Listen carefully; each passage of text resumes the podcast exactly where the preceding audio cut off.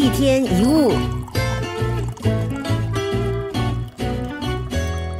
有一天走在路边，有一个看起来精神有问题的人呢，对你谩骂，哇，大声的骂，乱七八糟的骂，你有什么反应呢？你不会理会，你当然会走开啦。但是你不会理会他，你不会生气他，因为你知道他是精神不正常。但当有人批评你、责骂你，你就会被刺激、被惹火，开始生气。有人说你无知，你很气；说你无能，你更火。愤怒成为你唯一的反应。那你有没有静下来想过，你自己为什么如此生气呢？跟前面那个街边的情景有什么不一样呢？有人说你是酒鬼，如果你不喝酒，你会生气吗？当然不会，你会怀疑这个人在胡说什么。但是如果你很爱喝酒，甚至嗜酒如命，有时候喝的有点多了，当有人这么说，你就觉得有点愤怒，因为戳到了你的痛处，对吗？比如你认为自己长得不够好看，当有人开玩笑说你，哎，你去照一下镜子吧。他的话让你意识到你自己的长相，你就觉得有点受伤，跟开始有点生气了。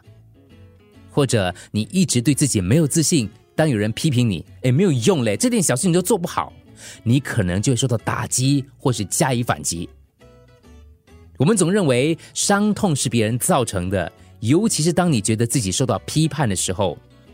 然而，如果它已经成为你生命当中的模式，如果有一个伤痛一而再、再而三的出现，那肯定是自己的问题。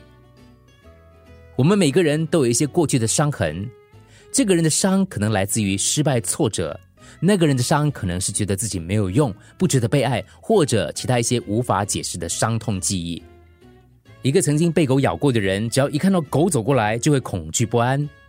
一个被羞辱过的人，只要再听到同样的话，愤怒的情绪一下子就来了。一个受过伤的人会变得很敏感，无论是一个刺激、一个事件或一个人际互动，都可能引爆他。被伤的越厉害，就越敏感，越容易情绪化。所以，当别人的话语触发了我们内心的悲伤跟愤怒，不要急着反击，也不要太过防卫或是解释，而应该去检视他们。这个伤痛是怎么引发的？为什么我会如此受伤？为什么我会有这样的反应？是不是自己像对方所说的一样，还是自己太过敏感、自信不够，或者是这个情境勾起了我过去的伤痛呢？我们应该开始先向内看。